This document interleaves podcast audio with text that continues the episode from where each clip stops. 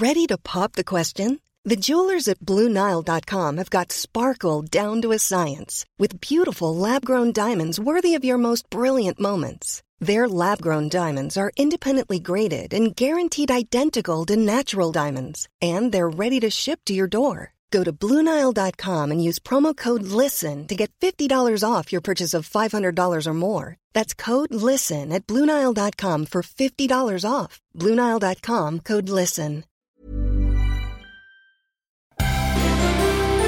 Esta Navidad en el Heraldo Radio te queremos desear que la felicidad invada tu corazón. Gracias por ser parte de nuestra familia.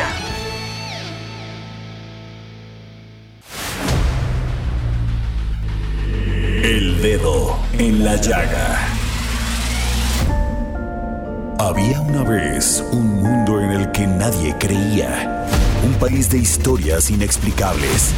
Una nación con personajes asombrosos. Santo Tomás tenía razón. Hay que ver para creer. El México increíble, las verdades que duelen, la voz de los que callan, el dedo en la llaga. Infórmate, diviértete, enójate y vuelve a empezar. El Heraldo Radio presenta El Dedo en la Llaga con Adriana Delgado. Sabes mi amor, pórtate bien, no debes llorar, ya sabes por qué. Santa Claus llegó a la ciudad apunta, todo lo ve. Iniciamos este maravilloso dedo en la llaga escuchando a Santa Claus llegó a la ciudad con el guapísimo y talentoso Luis Miguel. Jorge Sandoval, muy buenas tardes. Muy buenas tardes, Adriana Delgado, con el gusto de saludarte a ti y a todo tu público que sigue el dedo en la llaga a través del Heraldo Radio. Adriana Delgado.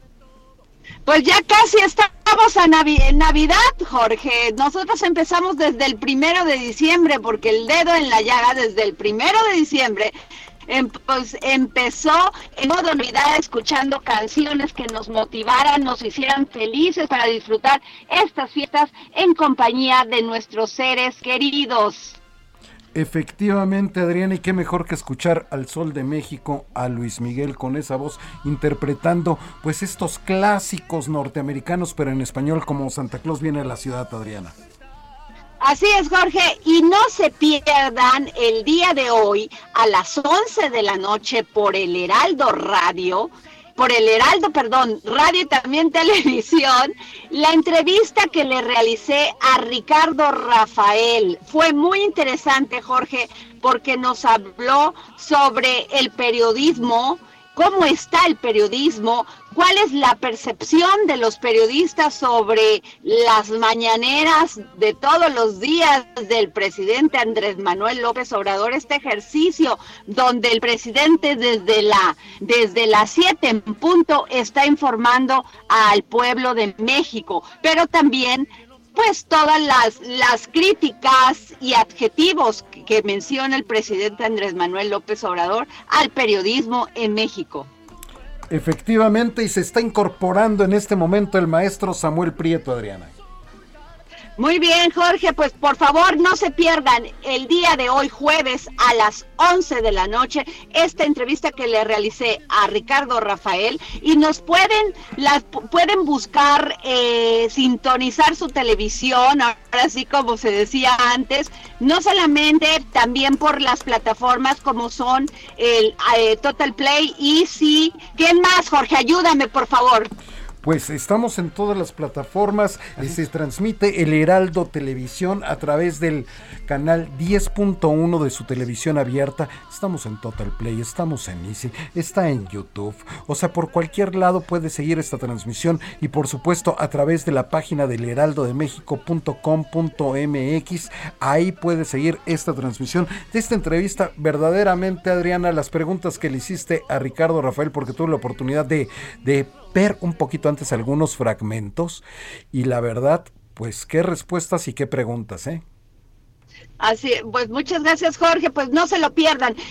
Y les voy, vamos a empezar ya con la información, Jorge. Este jueves, el presidente de Morena, Mario Delgado, dio a conocer los nombres de los candidatos a las gubernaturas que se disputarán en seis estados del país en este 2022, las cuales son Aguascalientes, Durango, Hidalgo, Oaxaca, Quintana Roo y Tamaulipas, y en donde Morena irá en alianza con el Partido del Trabajo, el Partido Verde, el Partido Nueva Alianza, donde ya tienen registro.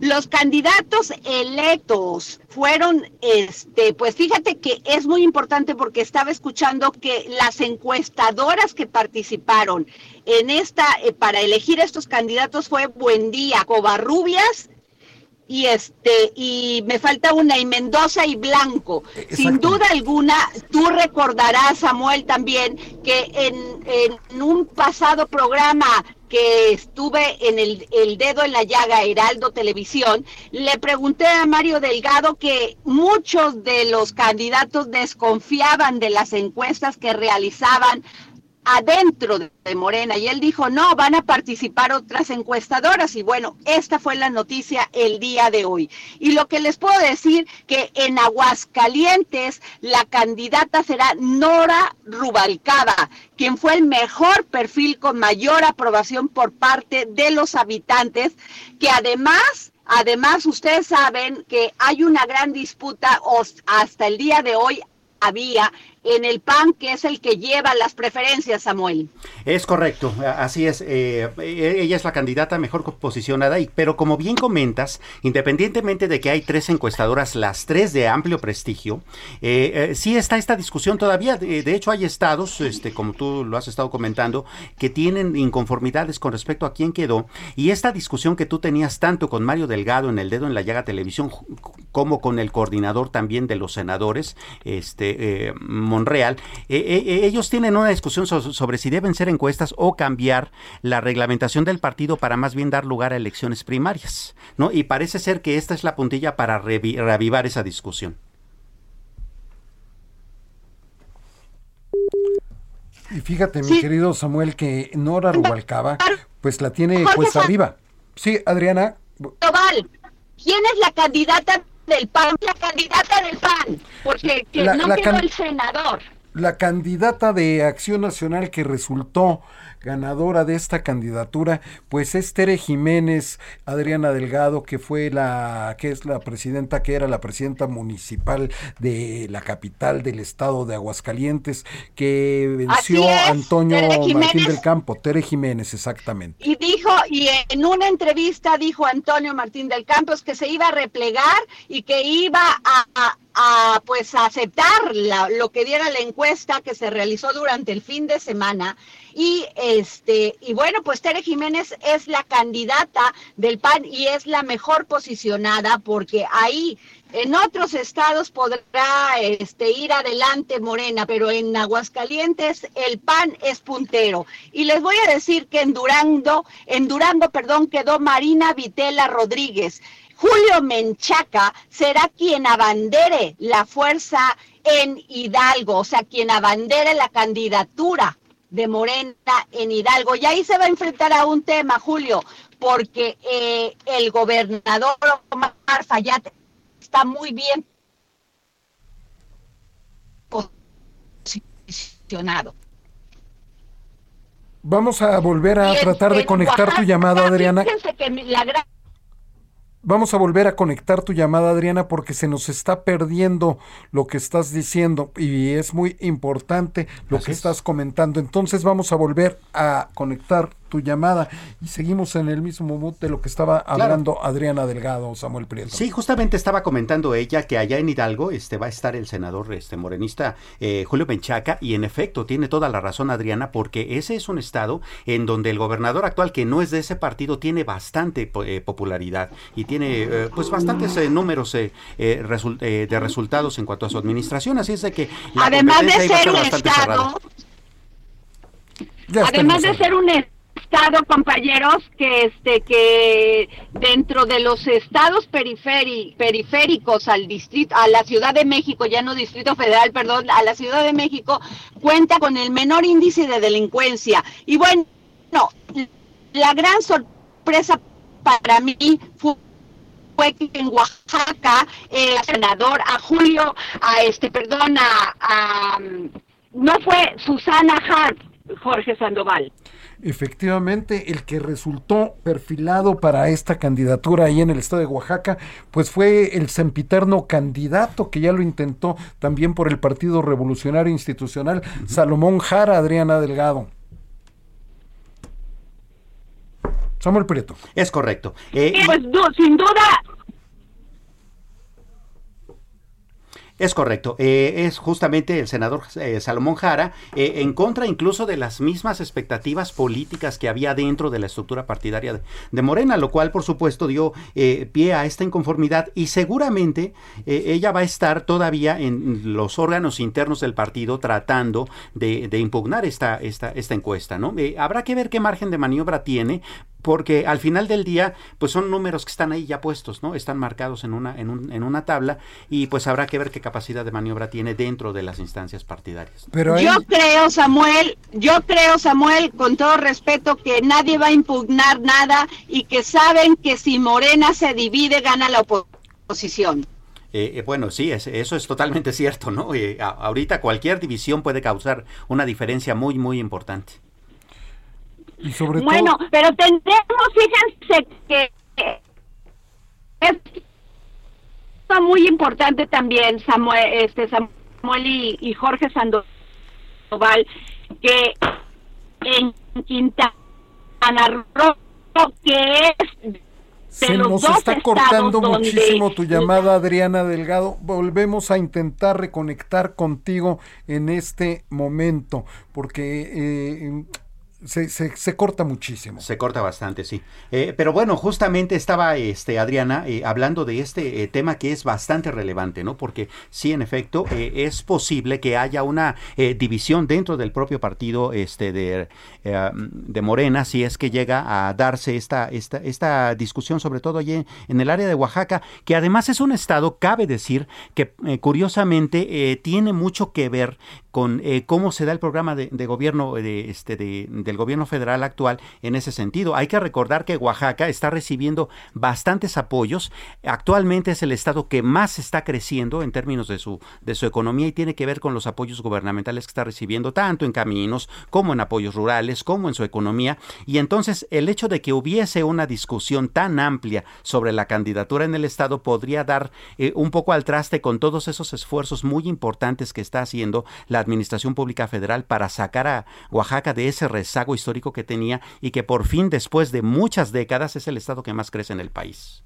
Efectivamente, Samuel, pero sin lugar a dudas con los tweets que recientes que publicó la senadora Susana Harp, pues parece ser que se va a ir a instancias para revisar esta decisión, porque creo que va a pelear ser la candidata ahí, ahí en Oaxaca. Eh, eh, así es. Eh, eh, la discusión va a estar fuerte y además, eh, vamos, hay, hay una serie de, mecanismos que habría que revisar, ¿no? Al final del día, eh, la em, coordinación del gobierno federal con el, la administración actual, que no es morenista, este, ha sido bastante interesante, ¿no? como decíamos, hay bastantes este, recursos federales que se están yendo hacia esa, hacia esa este, entidad del sureste mexicano y entonces habría que considerar también, y eso es muy importante, que Oaxaca bien puede ser el, eh, un gran bastión de, del partido eh, en el poder de, Morena, eh, políticamente hablando, ¿no? Actualmente, por ejemplo, la Ciudad de México ya no lo es tanto considerando que la mitad de las alcaldías ya no están gobernadas directamente por personajes políticos de esa, de esa entidad partidaria y que, bueno, Oaxaca puede pasar a ser ese gran bastión, ¿no? Que se había estado perdiendo y que posiblemente pudiera tener un problemilla ahí de, de identidad, de identidad política si es que se da esta discusión. Ahora, sin lugar a dudas, pues a Mario Delgado al parecer le salió bien esto de estas primeras encuestas de definir eh, los, los candidatos de Morena a estas gubernaturas, Samuel Prieto. Así es, sí. Eh, eh, va a haber una discusión bastante fuerte. Mira, no preocupa tanto considerando que Morena es un partido que está acostumbrado al debate, ¿no? Eh, en ese sentido sí es como distinto, es un poco ah, lo que sucedía con su predecesor el PRD solamente que sin tribus tan importantes, ¿no? Eh, en este sentido ellos sí son como que más eh, abiertos a, demostrar sus inconformidades, a, a, demostrar también cuándo sí y cuándo no están de acuerdo particularmente en lo que tiene que ver con las decisiones partidarias, ¿no? en este supuesto Mario Delgado no sería el primer líder del partido que tuviera, digamos, grandes eh, cuestionamientos de otras figuras públicas del partido. Así es de que eso no tendría que ponernos tan nerviosos. Pero sí seguramente eh, esto marcaría tal vez un eh, riesgo, como decía bien Adriana Delgado, de que hubiera una ruptura o una, digamos, grieta en el partido que en este momento pues sería muy poco conveniente considerando que incluso la, la carrera hacia lo que es la presidencia de la República hacia 2024 ya se abrió y entonces al abrirse toda la discusión política electoral también lo está. Efectivamente, vamos a ver también qué va a pasar en la oposición, qué tipo de alianzas van a establecer y qué tipo de candidatos van a enfrentar a estos personajes que ya está definiendo Morena, Samuel Prieto. Sí, claro, eh, eso es eh, bastante relevante. Hay que considerar que en el discurso general se dice que la oposición en este momento, eh, pues no tiene como muchos caballos, este, pues pura sangre, ¿no? Tiene, tiene, la caballada está flaca, como solían decir en, en los tiempos de antaño, ¿no? De, del, del, anterior régimen político. habría que ver cómo lo están haciendo, pero este, una de las cuestiones que habrá que considerar es que los liderazgos locales juegan mucho en este elección y habría que ver cuáles de los liderazgos locales de cada uno de los partidos eh, juegan este, eh, en este ajedrez político. Y sin lugar a dudas, otra de las noticias que también el día de hoy este, nos impactaron, mi querido Samuel Prieto, y es una buena noticia que el Consejo de Seguridad de la ONU aprueba la resolución propuesta por México contra el tráfico de armas. Y para hablar de esto, sobre esto se encuentra el maestro Ezra Chabot, analista político en la línea. Maestro, ¿cómo le va? Muy buenas tardes. Hola, ¿qué tal Samuel? ¿Cómo estás Jorge? Buenas tardes, y buenas felices fiestas para todos.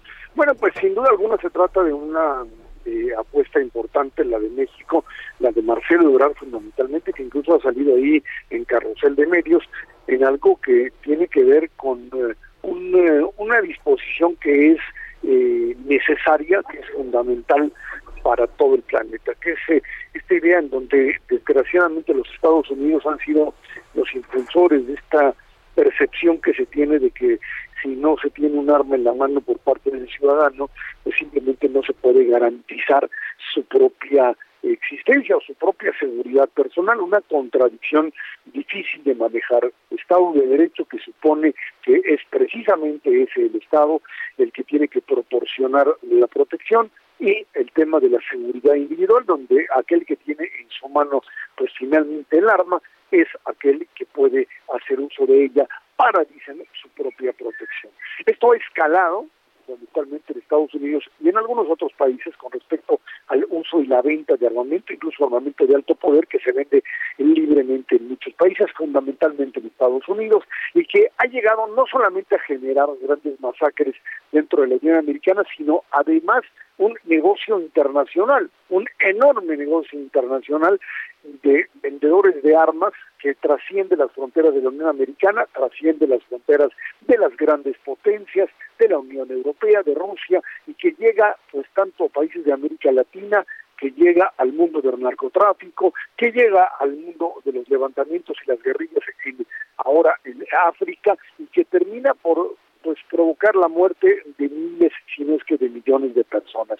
En ese, eh, en ese concepto, en ese, en ese espacio, podríamos decir que la propuesta mexicana, no sé qué tanto vaya finalmente a aterrizar en la realidad, pero es un acierto por parte de la Cancillería el haberla llevado hasta el Consejo de Seguridad, el haber pues ya establecido lo que se llama un eh, antecedente, esperemos que sea algo que siga avanzando en otros espacios para poder obligar en algún momento a que aquellos países que tienen manga ancha en, el, en la producción y comercio de este tipo de armamento pues terminen siendo vigilados, sancionados y en donde las legislaciones internas cada vez sean mucho más restrictivas para su propia la propia venta de este tipo de mercancías tan difíciles de controlar y que generan a su vez una posibilidad real de desmembramiento del Estado. Esto es lo que resulta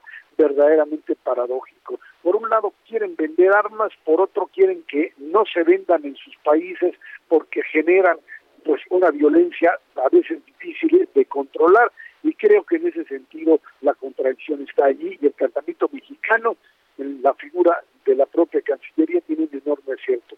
La posibilidad real de que finalmente exista un internacional de control que nos dé, al menos en un principio, esta idea de que la venta de armas es un cáncer, no solamente para los países que la compran, es un cáncer para toda la humanidad mientras esto no sea verdaderamente controlado, verdaderamente manejado con los debidos, la debida transparencia y además con las sanciones para aquellos que la violen. Creo que en ese sentido es un gran punto a favor de México en política internacional que no ha tenido muchos en esta Claro. Eh, maestro Esra Chabot, a propósito de esto y hablando ya en términos de lo que es el mercado estadounidense, eh, todos sabemos eh, que los legisladores estadounidenses particularmente y los personajes partidarios como que no son muy afines a hacerle mucho caso a la ONU a pesar de que ese país es incluso miembro permanente de su Consejo de Seguridad. Y por otra parte México tiene también dentro de los tribunales estadounidenses federales una demanda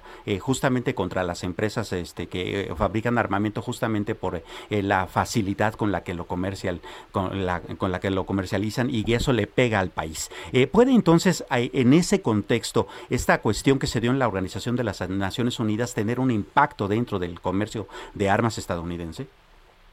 Eh, yo creo que se trata, insisto, de un principio, no es que de repente el Consejo de Seguridad lo apruebe y, bueno, pues exista eh, ya por decreto la finalización de este tipo de comercio. En Estados Unidos hay una enorme, enorme eh, resistencia esta idea de. La segunda enmienda, esta idea de que todo el mundo tiene derecho a portar armas para su defensa, es finalmente contradictoria con un Estado de Derecho que se supone es el Estado quien tiene necesariamente esa responsabilidad. Y bueno, pues la Asociación Nacional del Rifle y otros más han sido lobbies muy poderosos a partir de los cuales pues, se ha generado no solamente la venta para la defensa, sino la venta internacional para pues, distintos grupos. El caso mexicano es muy claro los grandes grupos de narcotraficantes alimentan una buena parte de su estrategia de control político a través de las armas que compran precisamente en la Unión Americana a cambio de droga. Y bueno, pues este es un elemento fundamental para entenderlo. Ahora, llevarlo a Naciones Unidas, llevarlo al Consejo de Seguridad y que el Consejo lo maneje como tal, lo vea como una opción real, es un principio que rebasa ya la propia, eh, pues, eh, la propia circunstancia de la relación México-Estados Unidos para pues poner esto como algo que pues otras naciones, fundamentalmente africanas, son las que han demandado durante largo tiempo, que es este control a estos mercaderes de la guerra que son tanto ahí como por supuesto en algunos lugares de Asia, quienes han hecho unas perdidas fortunas a costa de la sangre de millones de personas. Yo creo que este es el principio, habría que seguir avanzando en esta línea de mayores controles y mayores a aquellos países que permitan, que toleren, que patrocinen en ocasiones la distribución de ese tipo de armamento que destruye sociedades, como lo dije. Eh, por supuesto, además considerando, maestro, que hay uh, un, historial bastante amplio de eh, cuestiones que han tenido que ver con armas, eh, que Estados Unidos incluso ha diseminado, digamos, de una manera totalmente consciente en el mundo, ¿no? el escándalo de, de los, de, los contras en Nicaragua, el asunto de, de África, aquí mismo el operativo aquel rápido y furioso que resultó bastante frustrado. Así es, así es. Estados Unidos no tienen precisamente una historia muy positiva con respecto al manejo y al tráfico de armas. Tampoco países europeos, tampoco los rusos en Afganistán, en Irán, en el Medio Oriente. Si vamos a voltear a ver todas esas zonas, vamos a tener grandes potencias, grandes empresas vinculadas a gobiernos, algunas, otras no, pero que pues de alguna forma han hecho verdaderas fortunas en este tipo de modelos. Mientras más grandes y poderosos son estos países, mayor posibilidad tienen de manejar un mercado de esta magnitud. Y bueno, pues creo que ahí está un paso a favor, no soluciona, pero por lo menos tiene un inicio y México tiene un punto a favor en medio, por supuesto, de todavía una política exterior mexicana que no alcanza a definirse. Y, algo importante que pues no es el tema específicamente, pero ahí está Marcelo Ebrard diciendo, yo puedo, yo tengo fuerza, yo salgo en la tele, yo salgo en los medios, yo soy un posible candidato a la presidencia en el 2024. Claro, pues maestro Esra Chabot, muchísimas gracias por esta claridad en, en, en este asunto tan complicado. Muchísimas gracias, amor Jorge. Que tengan una feliz Navidad y un buen año. Igualmente para usted. Buenas tardes. Eh, bueno, pues eh, como bien comenta Adriana Delgado, este es el único programa que regala libros todos los días. Y en esta ocasión tenemos eh, Tiempo de Ladrones, la historia de Chucho el Roto, este ladrón que era una especie de Robin Hood mexicano, ¿no? Que robaba a los ricos para darle a los pobres. Es una novela de Emilio Carballido, por supuesto provista por el Fondo de Cultura Económica, para la primera persona que envíe un tuit a Adriana Delgado arroba Adri Delgado Ruiz, arroba Adri Delgado Ruiz. Y el otro libro es La batalla por Tenochtitlan de Pedro Salmerón Sanginés, igual también del Fondo de Cultura Económica. Comuníquense con Adriana Delgado, repito, su Twitter es arroba Adri Delgado Ruiz y ella estará gustosa de obsequiarles estas dos piezas literarias que serán muy recibidas por, por la, muy seguramente muy bien recibidas por su biblioteca personal. Vamos mientras a una pausa. No tardamos, estamos en el dedo en la llaga de Adriana Delgado. Lo sabe todo, intente subir. Sigue a Adriana Delgado en su cuenta de Twitter arroba Adri Delgado Ruiz. Además, te invitamos a enviar tus opiniones y comentarios en texto o por mensaje de audio a través de WhatsApp al 55 2544 3334. Y si quieres escuchar El Dedo en la Llaga de El Heraldo Radio, en cualquier momento y donde quiera que te encuentres, descarga el podcast. ¿Ready to pop the question? The jewelers at BlueNile.com have got sparkle down to a science with beautiful lab grown diamonds worthy of your most brilliant moments. Their lab grown diamonds are independently graded and guaranteed identical to natural diamonds, and they're ready to ship to your door. Go to Bluenile.com and use promo code LISTEN to get $50 off your purchase of $500 or more. That's code LISTEN at Bluenile.com for $50 off. Bluenile.com code LISTEN. Disponible en Spotify y iTunes. Heraldo Radio. La HCL se comparte, se ve y ahora también se escucha.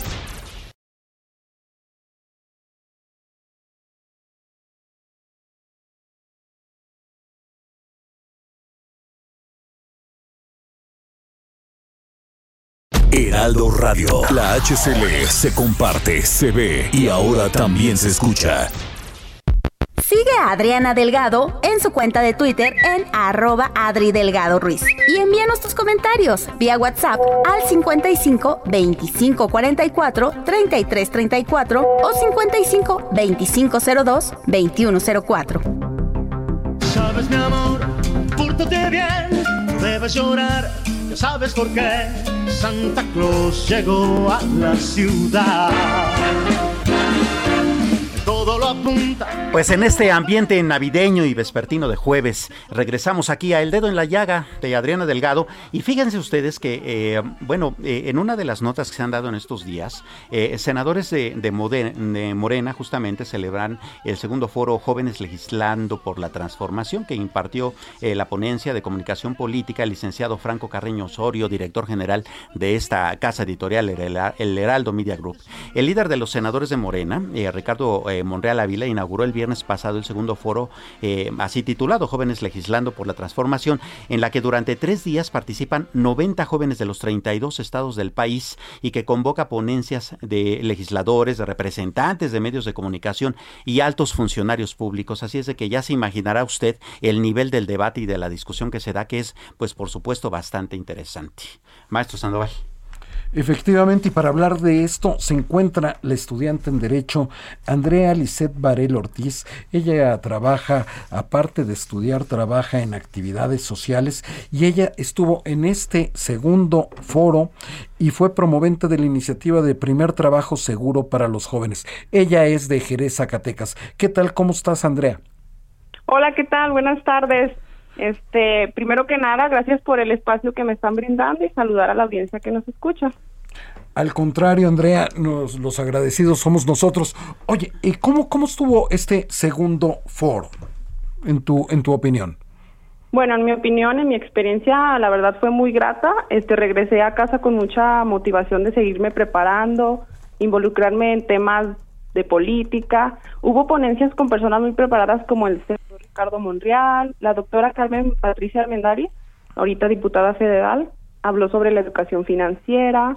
Estuvo la senadora Mónica Fernández Balboa, nos hubo una ponencia que habló sobre las mujeres en México, paridad y participación política. De igual manera estuvo este Francisco Carreño Osorio, director general. Franco, Franco Carreño. Franco, disculpe. Este, entre otras personalidades muy preparadas con su perfil. ¿Cómo ve? Pues eh, bastante interesante, eh, Andrea. Eh, yo tengo aquí entre, entre los apuntes algo que me parece importante destacar, que tú estuviste promoviendo particularmente una iniciativa de primer trabajo seguro para los jóvenes, que además es un tema interesante porque suele crear muchos debates, ¿no? si no hay experiencia, si, si, si, si hay que ganar poco, si hay que empezar desde abajo, si sí, si no. ¿Cómo está esa cuestión? Claro, se hizo una de muchas actividades que hubo, fue un taller de legislación, este, hicimos iniciativas de ley donde se propuso, se debatió y uno de, de tantos fue el derecho al trabajo a los jóvenes, este, en el que incorpore al joven al trabajo en condiciones justas, dignas con énfasis en la capacitación y garantía al acceso del primer empleo. Se propusieron políticas de promoción de empleo juvenil, como crear oportunidades de trabajo, este, pasantías remuneradas, créditos para el emprendimiento, eh, de igual manera que el trabajo no interfiere en salud y la educación, la no discriminación de los jóvenes, respetar los derechos y la seguridad social.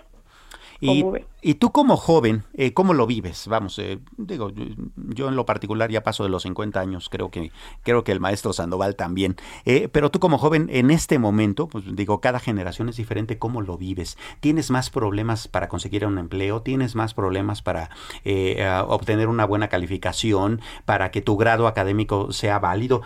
¿Cómo lo enfrentan actualmente?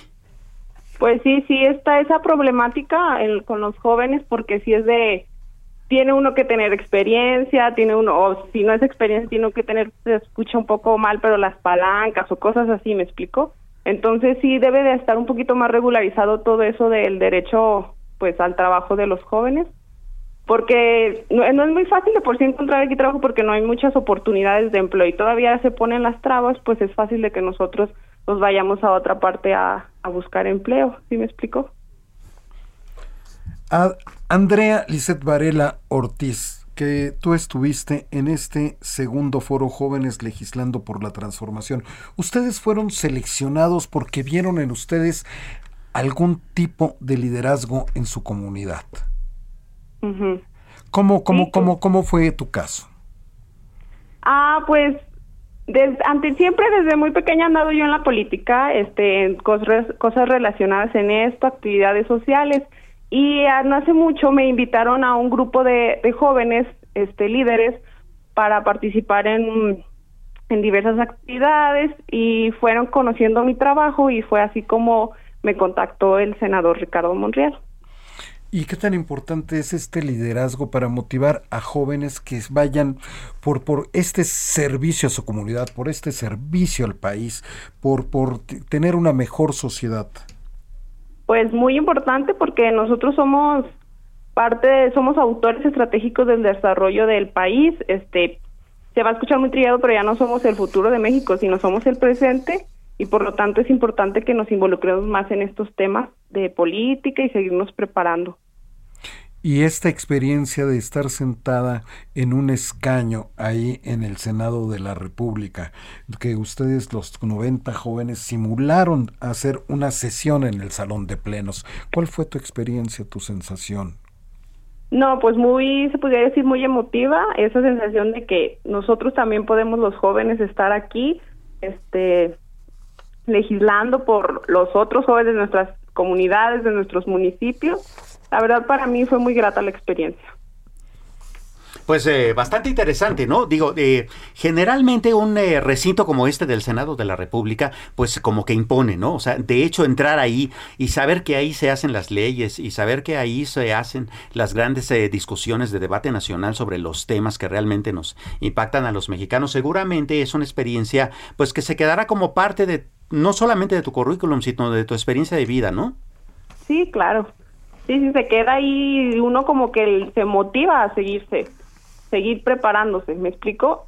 Me parece muy bien que líderes como, líderes nacionales como el doctor Ricardo Monreal, este, y su equipo pues realicen este tipo de foros y capacitaciones que le apuesten a los jóvenes.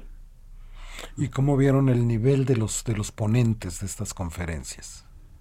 No, pues de calidad, muy muy buenas, este estuvo una ministro, este, le digo, varios varios ponentes estuvieron que 10 de 10. Muy bien. Pues muchísimas gracias Andrea Lisette Varela Ortiz por habernos tomado la llamada para el dedo en la llaga de Adriana Delgado y platicarnos acerca de esta experiencia de este segundo foro Jóvenes Legislando por la Transformación, por esta tu experiencia personal. Te agradecemos muchísimo. No, de qué, gracias a ustedes y pues felices fiestas, saludos desde Jerez, Zacatecas. Saludos también y felices fiestas hasta allá, Jerez, Zacatecas.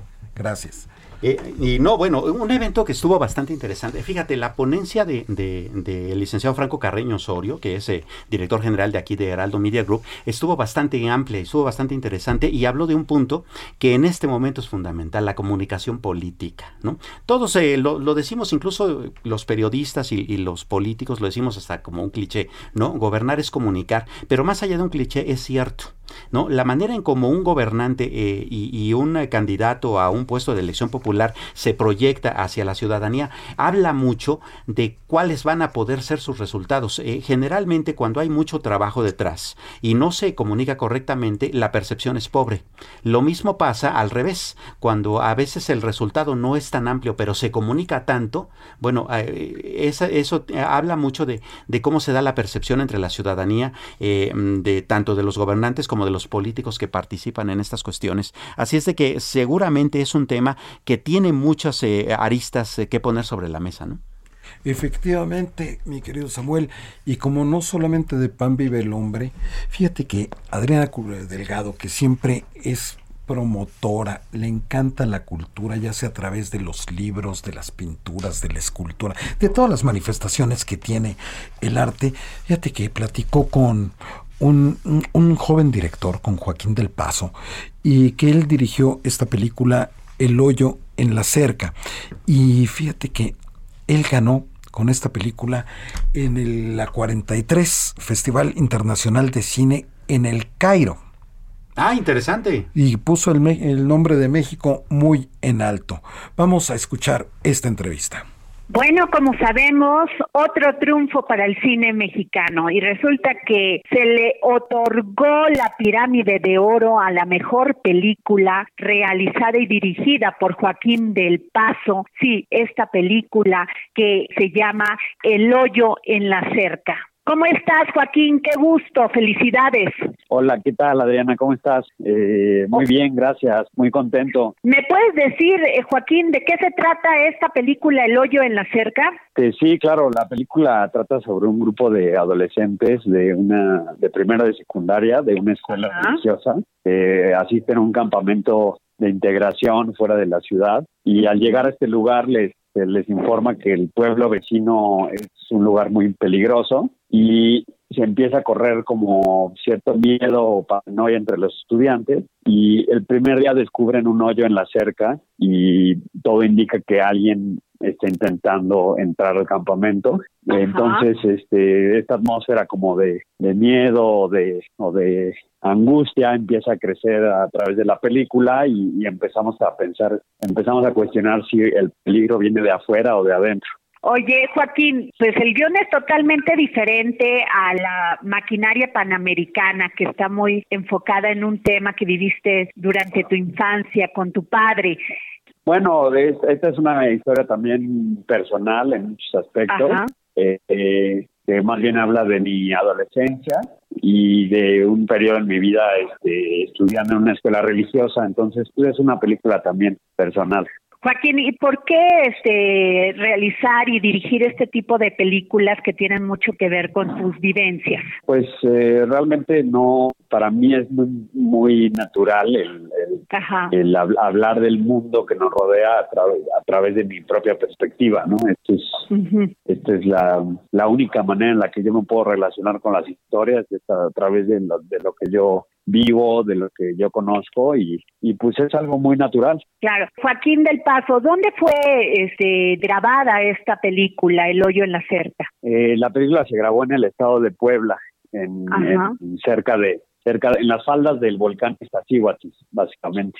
Y Joaquín, ¿cómo sientes tú el cine mexicano? Porque la película, por lo que veo en los cortos, y además también te pediría saber cuándo se va este a los cines en México. La película en la primera en los primeros cuatro meses del año que viene, entonces ya ya falta poco. La podremos ver. Sí, ya la podrán ver en cines. Eh, la distribuye Ci- Cine Caníbal, que es una distribuidora pues muy especializada en, en cine de género, cine como eh, con propuestas nuevas, propuestas más radicales.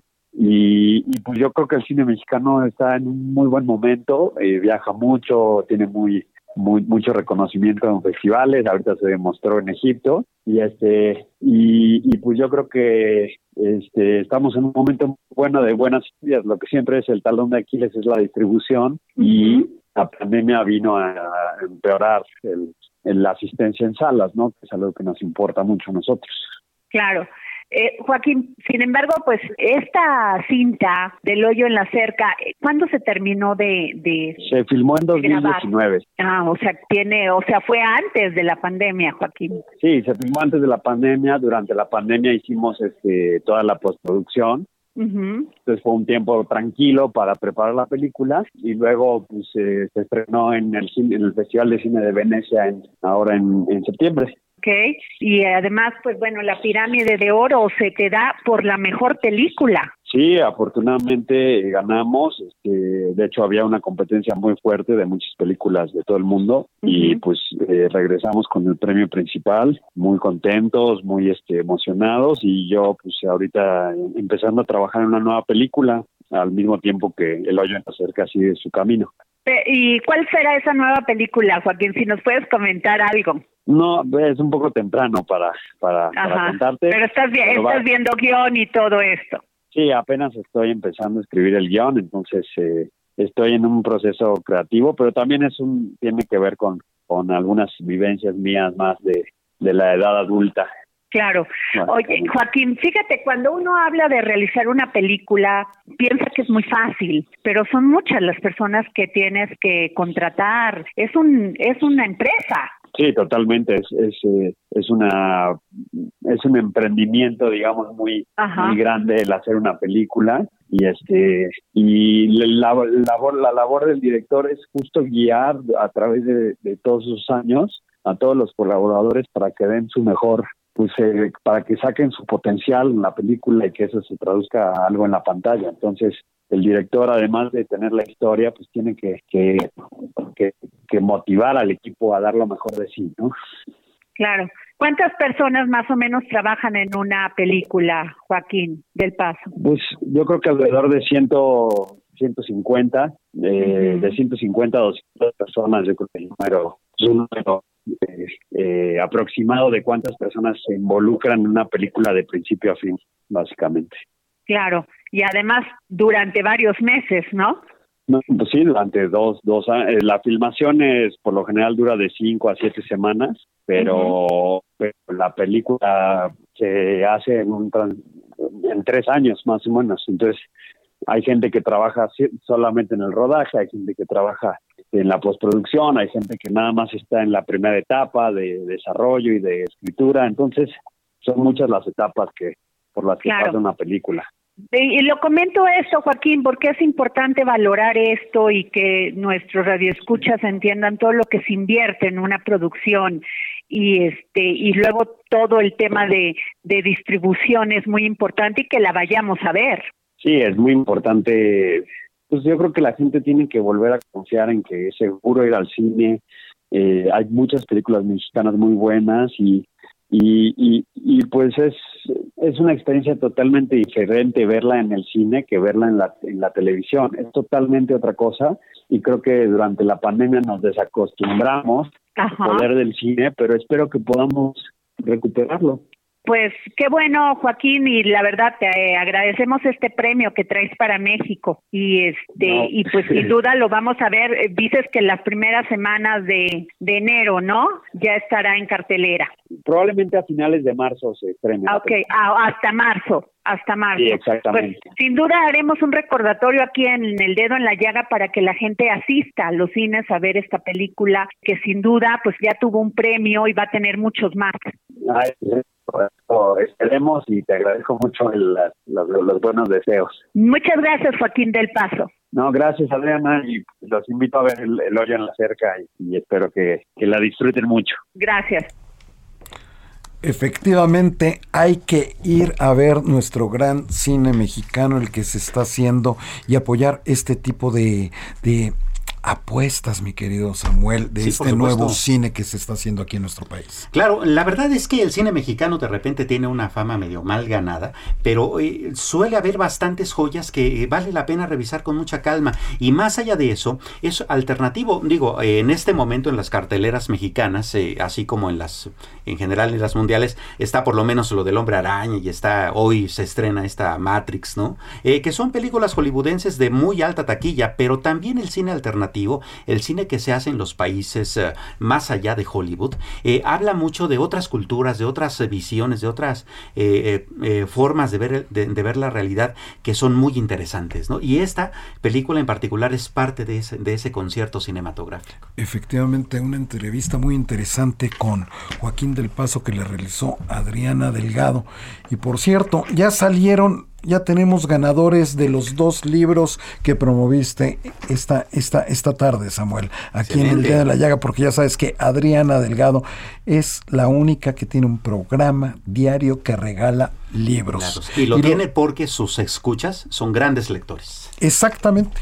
Y eh, el libro de la batalla por Tenochtitlan de Pedro Salmerón Sanginés de la editorial Fondo de Cultura Económica, saludos a nuestros amigos, fue Alejandro Cruz Guadalupe. Alejandro Cruz Guadalupe, el ganador de la batalla por Tenochtitlan. Y el libro de el maestro Emilio Carballido en paz descanse, Tiempo de ladrones, la historia de Chucho el Roto, lo ganó María Marta Huerta Vera, que lo pueden pasar a recoger aquí a las instalaciones del Heraldo de México, que es Avenida Insurgente Sur 1271, segundo piso, en horarios hábiles, que es de 10 a 6 de la tarde, de 10 de la mañana a 6 de la tarde. Aquí pueden pasar a recogerlo de lunes a viernes. Aquí ya están sus libros, muchas felicidades. Y ya saben, tienen que estar atentos a escribirle a arroba Adri Delgado Ruiz, porque siempre aquí hay libros para obsequiar gracias a nuestros amigos del Fondo de Cultura Económica, Samuel Prieto. Así es, eh, definitivamente leer es uno de los grandes placeres y ahora que estamos en días de, guardar un buen ratito con un cafecito y un libro en la mano, seguramente es un gran placer que muchos eh, disfrutaremos con un poco más de amplitud, ¿no? Efectivamente, mi querido Samuel, y como lo ha venido diciendo Adriana durante todo este tiempo, estamos en modo Navidad y la Navidad no puede no puede ser Navidad sin la comida, Samuel. Sí, definitivamente. No. Definitivamente. Y por eso Miriam Lira, editora de Gastrolab, pues aquí nos va a hablar acerca del pavo navideño. Gastrolab historia, recetas, materia prima y un sinfín de cosas que a todos nos interesan.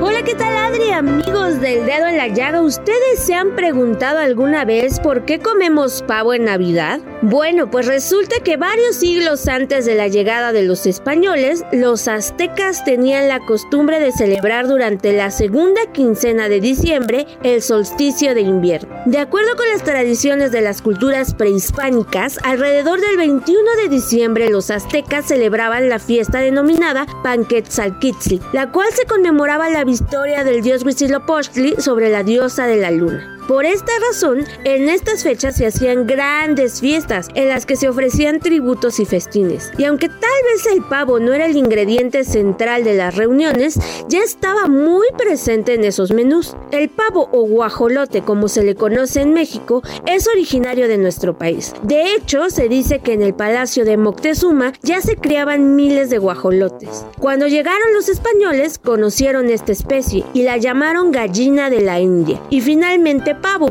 por su similitud con los pavos reales. Los conquistadores se dieron cuenta de que la cría de guajolotes era mucho más económica que la de los patos y la de los gansos. Así, poco a poco el pavo comenzó a hacerse presente en las fiestas y en los hogares. Gracias al intercambio de productos como en el viejo continente, el guajolote llegó a Europa y se convirtió en uno de los productos exóticos más codiciados. Al inicio, solo las familias más adineradas podían darse el lujo de comer pavo, pero con el tiempo su consumo llegó a extenderse alrededor de todo el mundo. Lo que son las cosas, los ingleses emigraron al norte de América y llevaron con ellos un montón de pavos. La tradición de cocinar esta ave en la cena de acción de gracias se extendió hasta el menú navideño, haciendo de los pavos el ingrediente preferido para estas fechas. Su popularidad fue creciendo por todo el norte de América, llegando hasta México. Así que, aunque la costumbre de esta cena navideña tenga su origen en otro país, orgullosamente el ingrediente principal es mexicano. ¿Ustedes qué acostumbran comer en Nochebuena? No olviden contarnos a través de redes sociales, mandarnos sus fotos de sus pavos a Heraldo Gastrolab en Instagram. Y pues bueno, nos escuchamos el día mañana aquí en El Dedo en la Llaga. Yo soy Miriam Lira.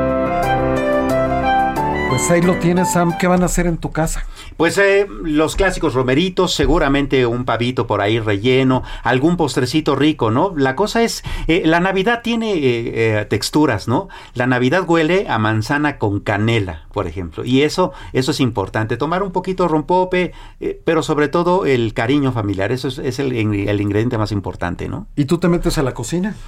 fíjate que soy muy malo cocinando, pero sí, de repente sí me, me, me, meto a ayudar a picar cosas, a este, a un poco, pues darle un poco ambiente, ¿no? Eh, tener el buen humor arriba y participar como familia en la elaboración de la cena navideña es todo un ritual. Efectivamente, mi querido Samuel, pues el día de hoy es todo en el dedo en la llaga a nombre de Adriana Delgado. Que tengan la mejor de las tardes. Los invitamos a permanecer en la señal del Heraldo Radio 98.5 de su FM. Quédese a continuación con toda la información acerca de la Cámara de Diputados y de Senadores. Todo lo sigue los pasos, estés donde estés. Santa Claus llegó a la ciudad. Te observa cuando duermes, te mira al despertar. No intentes ocultarte de él, pues siempre te verá. Él sabe de ti, él sabe de mí, él lo sabe todo intentes huir, Santa Claus llegó a la ciudad. El Heraldo Radio presentó El Dedo en la Llaga con Adriana Delgado. Heraldo Radio 98.5 FM, una estación de Heraldo Media Group, transmitiendo desde Avenida Insurgente Sur 1271, Torre Carrachi, con 100.000 watts de potencia radiada. Planning for your next trip? Elevate your travel style with Quince. Quince has all the jet-setting essentials you'll want for your next getaway, like European linen, premium luggage options, buttery soft Italian leather bags, and so much more and is all priced at 50 to 80% less than similar brands. Plus, Quince only works with factories that use safe and ethical manufacturing practices. Pack your bags with high-quality essentials you'll be wearing for vacations to come with Quince. Go to quince.com/pack for free shipping and 365-day returns.